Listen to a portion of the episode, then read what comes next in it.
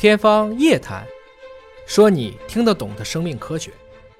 那个猴子发生了高位截瘫，包括大小便都是失禁的，相当于你的肌神经就断了。我直接给你加个 WiFi，我直接用短距离的信号传播，这个猴子恢复行走了。我们今天也可以在完全不接触你的条件下，比如说让你达到性高潮。所以马斯克发布的这个脑机接口，我们且看它会做成什么样子。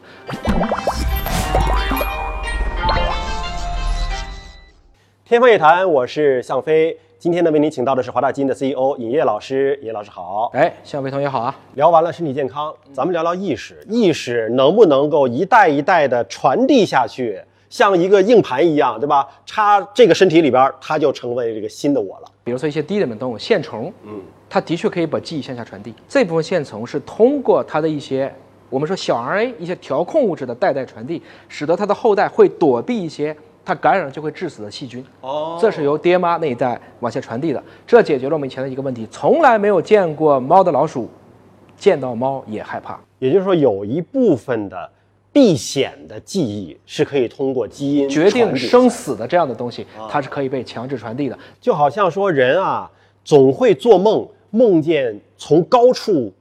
跌落下来，这很可能是人在做猴子的时候在树上摔过。没错，你说的非常正确。包括我们孩子新生儿，你给他一个手指头，他会立即抓住它。这是绕指反射，抓树枝的抓树枝的感觉，抓妈妈尾巴的感觉，我们的确是跟它是有同源的。这是基础的生理需求，包括小孩会寻找这个奶嘴儿、奶头，对吧？咱们说说复杂的意识，复杂的意识是否可以被储存和传递呢？这个最新的一个报道说是马斯克又整出了一个人的这个脑机接口。其实，在其他的动物身上，大家已经做了一些尝试。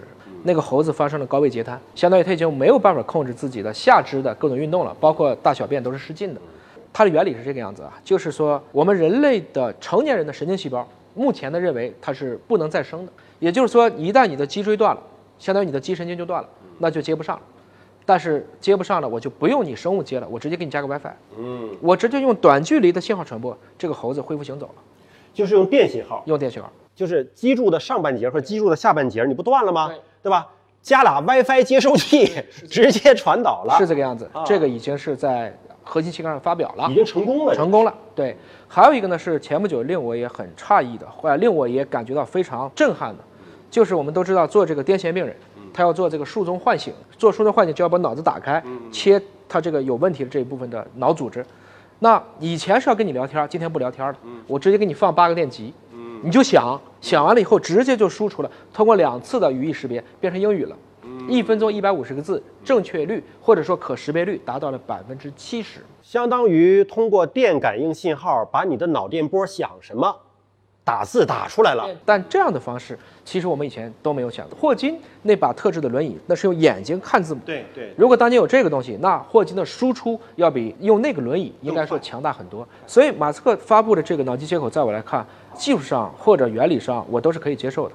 我们且看它会做成什么样子。那咱说说这个意识。如果说这个身体，包括克隆技术，包括 3D 的打印技术，可以长时间的生存，可是我们的意识呢？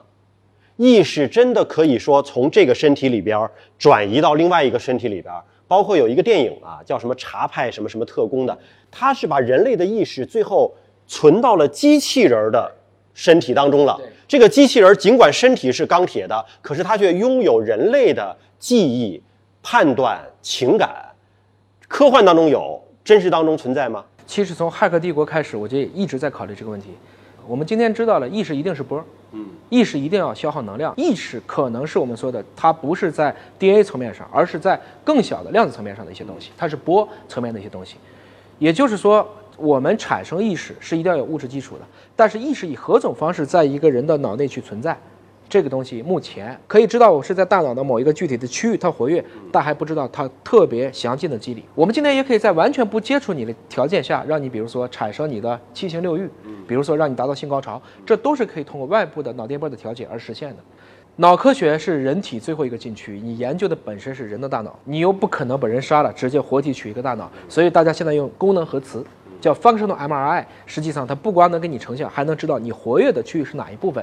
我们今天知道了大量的神经地址，知道了大量的激素，也知道了一些可能的有效的神经元连接。